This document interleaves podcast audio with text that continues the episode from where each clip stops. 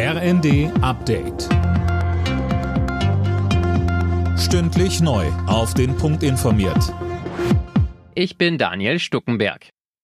Deutschland plant weitere Waffenlieferungen an die Ukraine. Das hat Verteidigungsministerin Lamprecht in der ARD angekündigt. So soll gemeinsam mit Dänemark und Norwegen der Bau von 16 Panzerhaubitzen finanziert werden. Angesprochen auf Panzerlieferungen verwies Lamprecht auf den Ringtausch, über den Panzer von anderen Ländern geliefert werden. Das sind Panzer, mit denen sofort gekämpft werden kann, wofür es keine aufwendige Ausbildung mehr bedarf und wo auch die Ersatzteile da sind. Das ist jetzt schnell möglich über den Ringtausch und wir helfen den Ländern, die diese Abgaben machen, diese Lücken zu schließen. Deswegen es geht darum, jetzt schnell zu helfen und das ist über den Ringtausch möglich.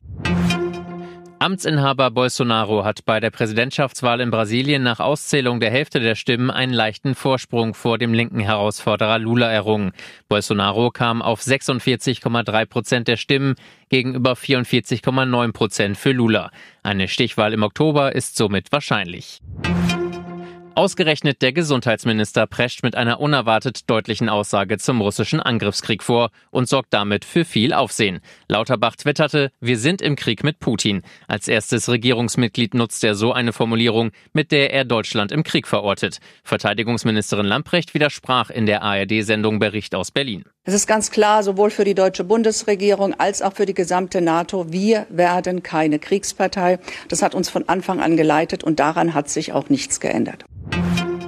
Zum Abschluss des achten Spieltags der Fußball-Bundesliga hat Schalke 04 eine Heimniederlage kassiert. Am Ende eines turbulenten Spiels mussten sich die Gelsenkirchener zehn Augsburger mit 2 zu 3 geschlagen geben. Zuvor hatten sich Hertha und Hoffenheim mit 1 zu 1 getrennt.